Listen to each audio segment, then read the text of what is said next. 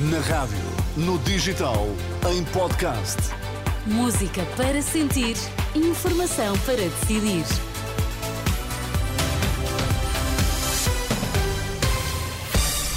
São as notícias das quatro com a Filipa Ribeiro para já os destaques. Boa tarde. Boa tarde. Pedro Nuno Santos responde aos críticos e diz que não é o líder do PS que a direita gostava de ter. No Desporto Futebol Clube do Porto e Benfica estão confirmados no Mundial de Clubes de 2025.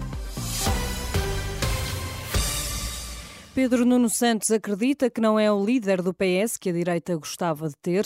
Em reação às críticas dos partidos de direita e à sua eleição como novo secretário-geral do PS, Pedro Nuno Santos diz estar pronto a combater o PST e a direita. Eu não sou o candidato que a, que a direita gostava que, que, fosse. Não sou o líder do PS que a direita gostava de, de ter.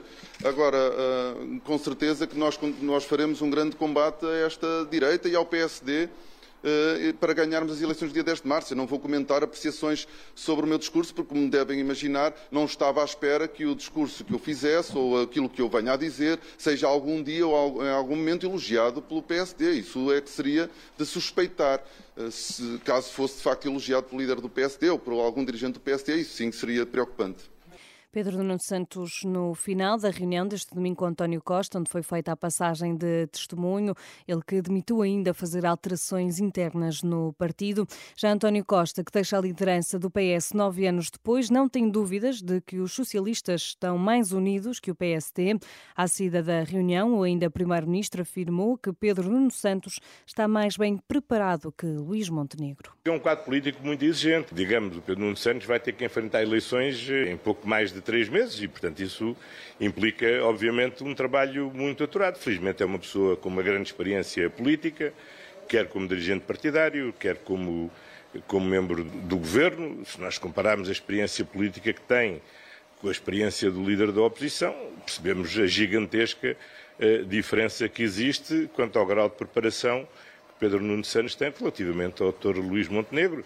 Também percebemos bem como esta energia que o PS revelou nestas eleições, eh, eu diria que o PS está seguramente muito mais unido depois destas eleições do que o PSD ao fim de vários anos já de liderança de Luís Montenegro.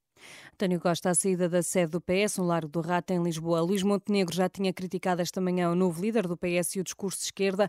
Em declarações aos jornalistas em Aroca, Luís Montenegro diz que o discurso de Pedro Nuno Santos não diz nada às pessoas, afirmando que o PS andou oito anos a vender uma ilusão. O presidente da Câmara de Lisboa reforça que o PSD deve ir a eleições numa coligação com o CDS. Numa reação à eleição de Pedro Nuno Santos, Carlos Moedas deseja o melhor para o novo líder socialista.